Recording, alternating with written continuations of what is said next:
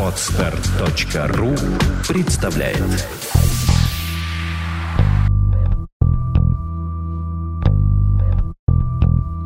А, Добрый день, дорогие слушатели, с вами подкаст «Психология, мифы и реальность», ее ведущий Андрей Капецкий, и сегодня в гостях у нас Владимир Александрович Иванов. А, Добрый день, Владимир Александрович. Добрый день. Мы сегодня с вами будем продолжать наши занятия постоянные, мы будем отвечать на вопросы. А вопросы я сегодня подобрал с форума B17. Это такой известный портал, где собирается очень много психологов, и люди им задают вопросы. Мы на этом форуме, конечно, были зарегистрированы в свое время, но, к сожалению, у нас не сложилось а, отношение с одним из модераторов, который нас забанил на долгое время за то, что, как ему показалось, мы себя повели некорректно с точки зрения а, публикования какой-то ссылки, а ссылку мы как раз публиковали на подкаст. Ну, в общем, как-то не нашли мы общего языка, и нам пришлось оттуда удалиться. Хотя мы там интересные статьи публиковали, люди нам говорили за это спасибо. Но вернулись мы на этот форум и решили взять эти вопросы без ответов специалистов. Мы не будем э, заниматься, как в прошлый раз, ответами этих специалистов. Мы просто будем зачитывать те вопросы, которые приходят людям. Возможно, мы кому-то поможем. Может быть, кто-то слушает, кто задавал эти вопросы на том форуме. Ну что, вы готовы, Владимир Александрович? Ну, Или вы хотите сказать э, Несколько слов вступление? да, Да, да, да. предварительно, Давайте. Мгм. потому что действительно интерес психологии достаточно высокий. Почему? Потому что э, есть запрос со стороны людей, общества, со стороны э, того, что э, есть какие-то проблемы у людей. Они, как правило, душевные, психологические, и на них нужно отвечать. Я еще раз хочу сказать, что психология это неоднородное явление. Оно разбито на разные школы. Что значит школа? Это некоторые позиции, с которой объясняется та проблема человека, к которому он приходит и обращается. Это позиция, точка зрения. Да? Вот и мы представляем собой а, школу психологии, такую точку зрения, начатая на кафедре психологии Первой медицинской академии Несечина, начатая профессором, доктором психологических наук Юрием Михайловичем Орловым. Это имя больше связывается с а, названием саногенное мышление. Я еще раз поясню, что это такое.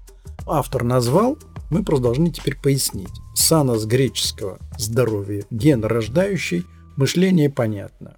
Значит, здоровье, порождающее мышление. Значит, это то, что связано э, с теми чувствами, которые у человека есть. Здоровье, наверное. С чувствами прежде всего. Да, это чувства, которые порождают неприятие, ну, неприятные состояния, Мгм. проблемы, не здоровье. Он назвал патогенное мышление, а саногенное мышление, которое позволяет разобраться в этих чувствах, научиться понимать их и прекращать, и возвращать тем самым здоровье.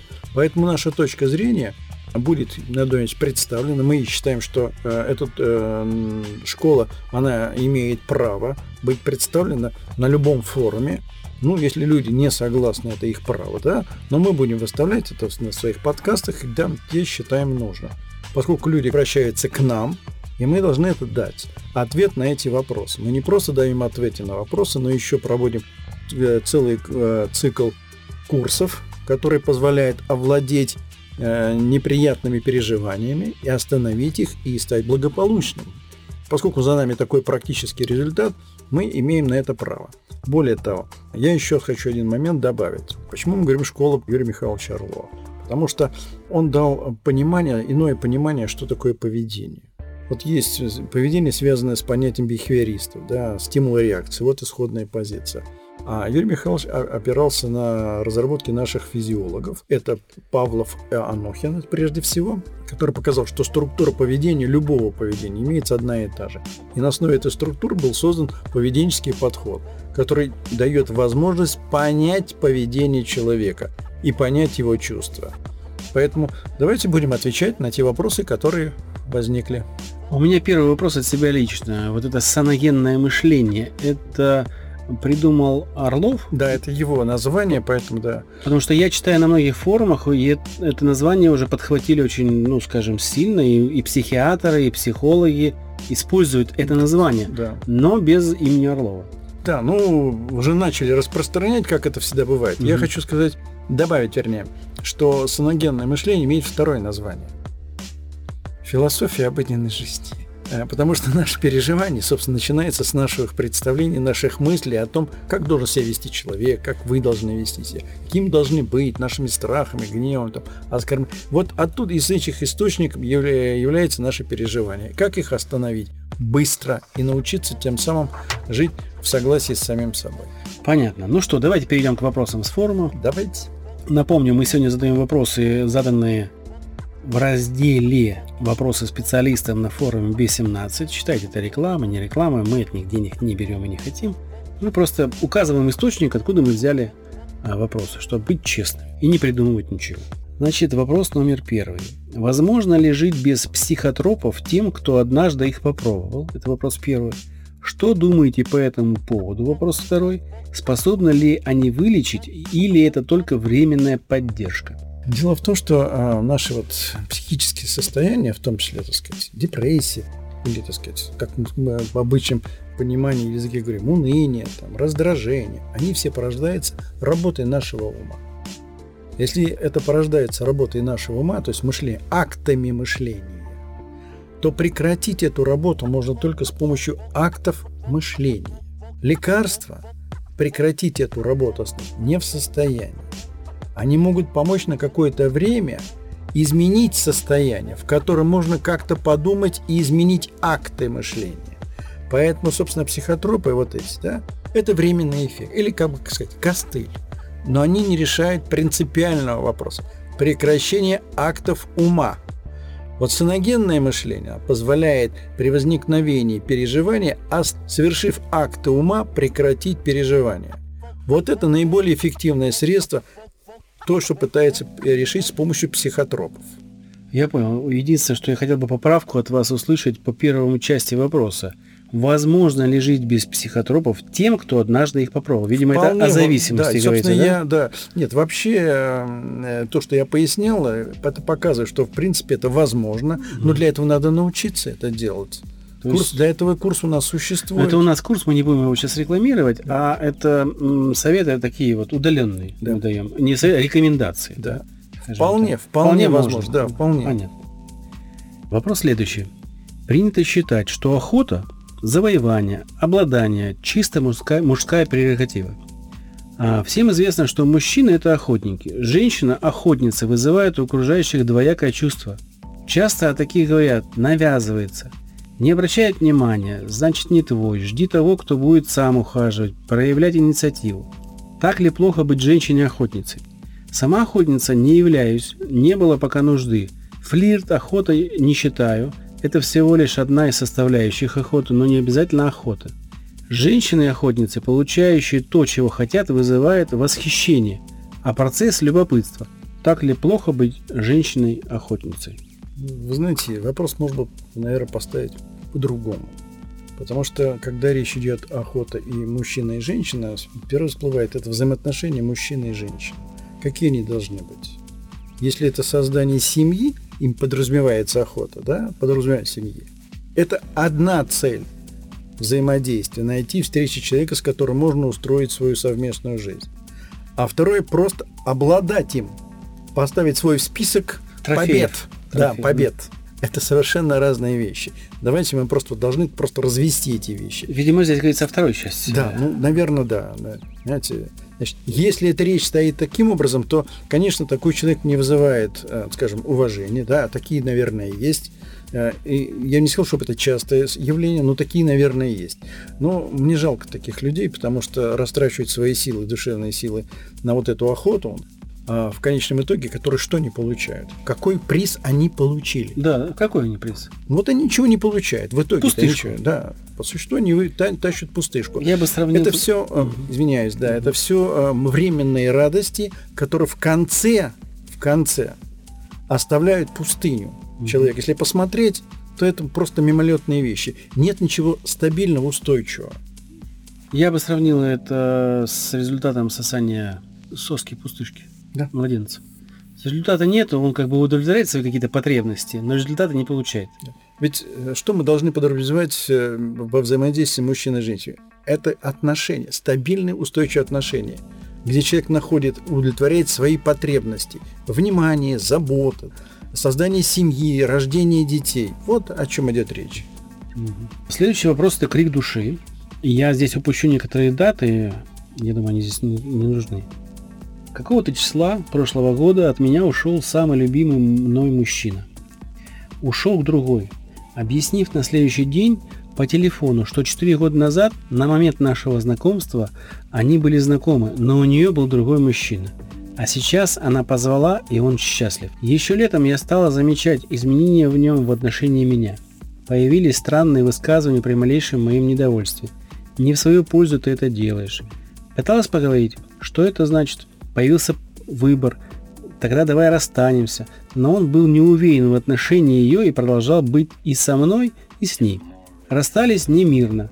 Не отрицаю и не сомневаюсь, что мое раздражение, в скобках я остро чувствовал другую женщину, с, э, со всеми вытекающими сопровоз... и спровоцировало его выбор не в мою пользу. То есть человек, ну, как бы критически к себе относится, я так понимаю. Прошло два месяца, а боль не утихает. Обиды, слезы, досада, отчаяние. Порой накатывает так, что не могу жить без него.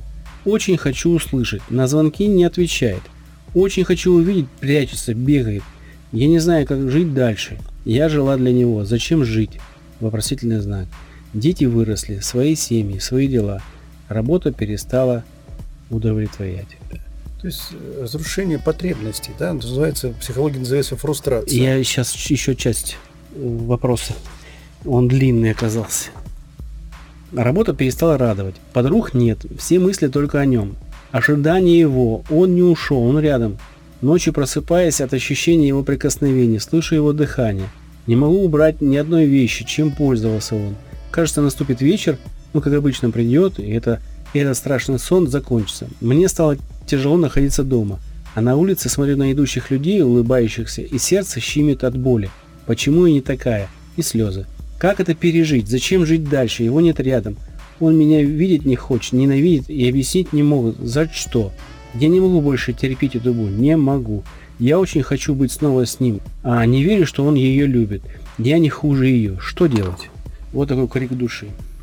Да, действительно, крик души – это не единственный случай, когда люди оказываются перед фактом, когда вот эти те потребности или те ожидания к жизни, которые были свои э, выставлены, и складывалась такая счастливая жизнь, вдруг она рушится.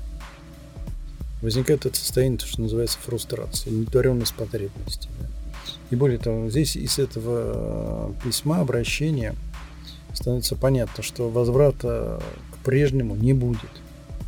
И действительно, здесь возникает проблема не только для этого человека, для многих других. Э, проблема в том, чтобы расстаться с любимым. Вот как это сделать? Здесь видно, есть обида, есть горечь потери. Это те самые переживания, которые нужно прекратить. На что я хочу обратить внимание? Э, у нас даже есть такая статья, которая называется «Расставание с любимым». На сайте у нас существует. Там, и подкасты есть на эту да, тему. Да, мы рассказываем об этом. И люди все равно будут обращаться и снова и снова, я так понимаю. В чем здесь смысл? Почему нужно расстаться? Чтобы прекратить душевную боль. Чтобы вот появился снова смысл жизни. В чем здесь вот особенность? Вот есть люди, которые получают вот такой жизненный удар, погружаются в переживания и считают, что больше в ней жизни счастья не будет. И они считают, что дальше можно прожить вот всю жизнь составки вот в таком состоянии. И живут. Мы тут уже понимаем, что это реальность. Получая болезни, да, гипертоническую да, да, болезнь, диабет и все остальное. Все остальное. Но мы имеем в виду еще и другой вариант, когда человек расстается своими неприятными переживаниями. Потому что есть реальность, да, которой человека нет рядом. Также можно говорить о женщине, да, которая ушла и ее не будет никогда. Мы говорим о другой реальности, душевного переживания, неприятного, которым можно расстаться.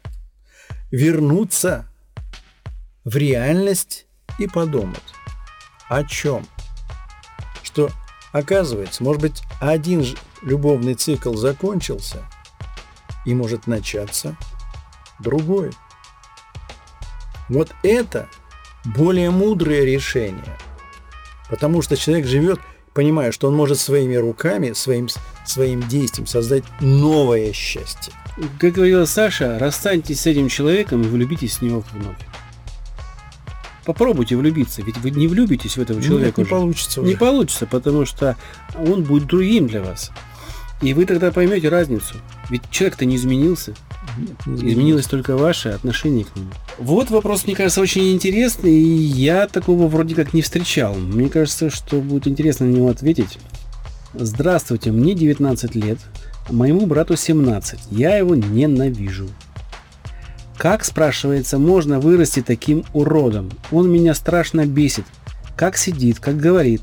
Он может ничего не делать, просто заходит в комнату и уже раздражает. Это не жизнь, а настоящая катастрофа. Обзывает меня самыми последними словами. Опускает ниже плинтуса. Иногда дело доходит до драки. А у меня после его рукоприкладства синяки остаются на теле, кровопотеки под глазом. В школе не учится, дома ничего не делает, зато мамин любимчик.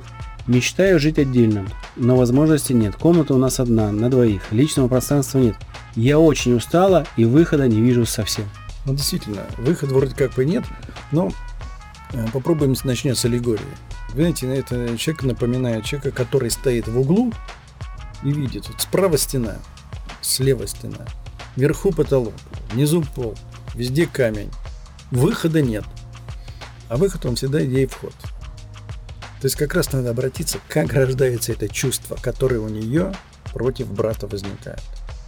Поскольку она не может выйти из этой ситуации, нужно уметь встроиться в эту ситуацию. Это вопрос не только ее, это многих других людей по разным причинам встроиться в ту ситуацию и прожить, может быть, какое-то время прожить, да? Когда человек может уйти из семьи, там, приобрести, ну, снять квартиру, переместиться, но этот протра- а, отрезок времени надо прожить, не разрушая себя. Вот этому помогает. а, Поможет тогда, когда человек сможет переработать свои переживания, которые возникают. Человек не может управлять своими чувствами. Мгм. Как правило, это то, что она описывает, это ее обида на брата, и это гнев, причем мощный гнев. Мгм. Вот если она будет уметь это делать, останавливать переживания, обиды и прекращать гнев, она станет более успешнее, устойчивой в этой ситуации. Но тогда и брат поменяет свое отношение. Вот тогда атмосфера поменяется. Ну, сейчас сказать, точно сказать, что это вообще просто станет идеально, невозможно. Но то, что она сможет сохранить самого себя, да, и жить Саму более... себя. Да, саму себя, и, быть, э, значит, и жить более комфортно, это точно ре- это возможно. Потому что вот работая с, э, с такой категорией людей, как наркоман, нам приходится ее вписывать в ту ситуацию, в которых они живут, в ту же самую семью. Когда, может быть, отец не принимает, там, другие члены семьи не принимают, удается вписаться, человек возвращается в эту семью и становится полноценным, нормальным да, э, членом этой семьи. И гармония в семье остается. Мы под подкастом э, будем, скорее всего, часто уже теперь публиковать ссылки на 5 эмоций. Э, Мы их записали отдельно, это как подсказка, э, как советы. Вам нужно послушать подкаст о вине, не, об об обиде и о гневе, да? Да. Но там другие, если захотите, я обязательно ссылочку размещу. Если вы нас слышите, послушайте, это будет некая подсказка. И запомните же одну простую вещь. Менять нужно всегда себя. Да. Тогда мир изменится. Да, вам будет проще. Здесь еще одна боль. Здравствуйте. Все хорошее осталось в прошлом. Мой малыш заболел и почти в 4 годика. Долгое сложное лечение, но в 2012 году маленькое сердечко остановилось. Тот год самый ужасный в моей жизни, а сейчас еще хуже. Полная беспросветность впереди. Зачем нужна такая жизнь? Где найти ориентиры? Работа не спасает, я совсем одна. Даже не знаю, зачем пишу. Поддержите, пожалуйста. Да, действительно тяжелое пе- переживание, это потеря, горе, который человек испытывает, а как видите, она не проходит. Вот вы в самом начале, вот э, зачитывая это обращение, сказали, надо меняться самой. Мы видим, что человек вот в этом состоянии воспроизведет это горе, переживает это горе. Постоянно. И, да, и не может его остановить. Ну, зациклился, грубо Да. говоря, да? Дело в том, что вот это переживание, которое возникает, его трудно остановить волевыми усилиями. Просто невозможно. И лекарственными средствами, что уже мы говорили, тоже невозможно. Можно как-то ослабить ее. Значит, единственный путь – это изменение себя, в данном случае понять источник страданий. Вот то горе, которое есть, как правило, можно расчленить на пять переживаний, на пять. Это и обида, что произошло, и чувство вины перед ребенком, и чувство стыда, что не такая, и страх этого, что остается одинок, и гнев, и там нужно понять, а, на что направлен гнев. И когда человек умеет это сделать, понимает эти чувства, и понимает, как остановить, вот это горе можно прекратить. Потому что жизнь на сегодняшний день не останавливается, она продолжается, и человек способен, остановив это переживание, найти новые силы для продолжения жизни. Я задам такой провоцирующий вопрос. Семь уроков, которые проект предоставляет, хватает для того, чтобы Вполне. горе, горе Вполне. вот такое? Вполне. Следующий вопрос. Тут интересный очень вопрос. Здравствуйте все. Назрел такой вопрос. Превосходство. Что это? Чувство, убеждение или что-то другое? Как его распознать? Для меня превосходство как черная кошка в темной комнате. Помогите, пожалуйста, пролить свет на это понятие. Превосходство. Ну, у людей, у нас Там, э, я извиняюсь, там был еще рисунок на, на, на сайте. Я его не распечатал. Там было солнышко, значит, которое всходит над землей в такой в детском стиле нарисовано. Земля зеленая, небо голубое и оранжевое солнце такое яркое. в, нашем понимании это потребность в доминировании. Превосходство – это потребность доми- возвышаться над другими. Видеть, как люди подчиняются. Да, вот эта потребность в этой, в этой власти еще, можно так добавить. А поскольку эта потребность сформирована, но она не реализуется. Главный это вопрос, она никак не реализуется. Когда-то реализуется, с кем-то реализуется. А у некоторых э, большая часть э, событий нет. И это становится трагедией для человека. Дискомфорт душевный. Теряется смысл жизни. Это переживание нужно прекратить. Ну, мы всегда исходим из того, что внутренний процесс – это переживание, это рождение самого человека, порождение – это его чувства. Здесь есть связанные с э, ощущением обиды и чувство стыда. Когда человек оказывается не таким, каким он должен быть. Достаточно преодолеть вот эти две вещи, и человек поймет, что он не лучше других, Мгм. не понадобится попытаться доминировать над другими и почувствовать, как это, какое наслаждение дает быть одинаковым, как, такими же, как все остальные. Понимать этих людей, а не стремиться быть выше них. Надеюсь, мы ответили, что такое превосходство. В принципе, вы с самого начала сказали. Это доми... ну, Да, доминирование. потребность Доминирование. доминирование. Закончим последним вопросом. Я думаю, что это тоже социальное бедствие на сегодняшний день касается молодых, да не только молодых, наверное. Добрый день, я хотела бы узнать мнение о том, как поступить в данной ситуации.